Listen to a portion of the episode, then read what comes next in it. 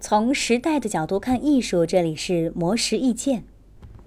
张艺谋是国内第五代导演代表人物之一，美国波士顿大学、耶鲁大学荣誉博士。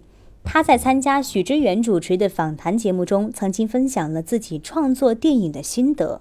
张艺谋表示，电影创作的首要任务就是剧本儿。打磨剧本是一个漫长的过程，甚至很少有一年就完成的剧本，至少要反复修改两三年，甚至十年八年。剧本完成之后，张艺谋会跟摄影、美术、录音等所有创作人员一起讨论电影拍摄的设想。分享各自对于电影的画面、节奏、声音、色彩等表现形式的构思。张艺谋说自己很在意形式，如果没有好的形式，他会觉得特别可惜。而在各种形式之中，他自认为对于造型有一定的悟性和敏感性。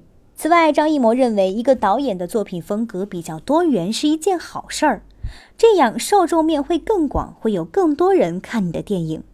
如果他只拍像《活着》这样深沉的电影类型，可能根本活不下去，也可能变成符合很多人期待的那种大师范儿的导演。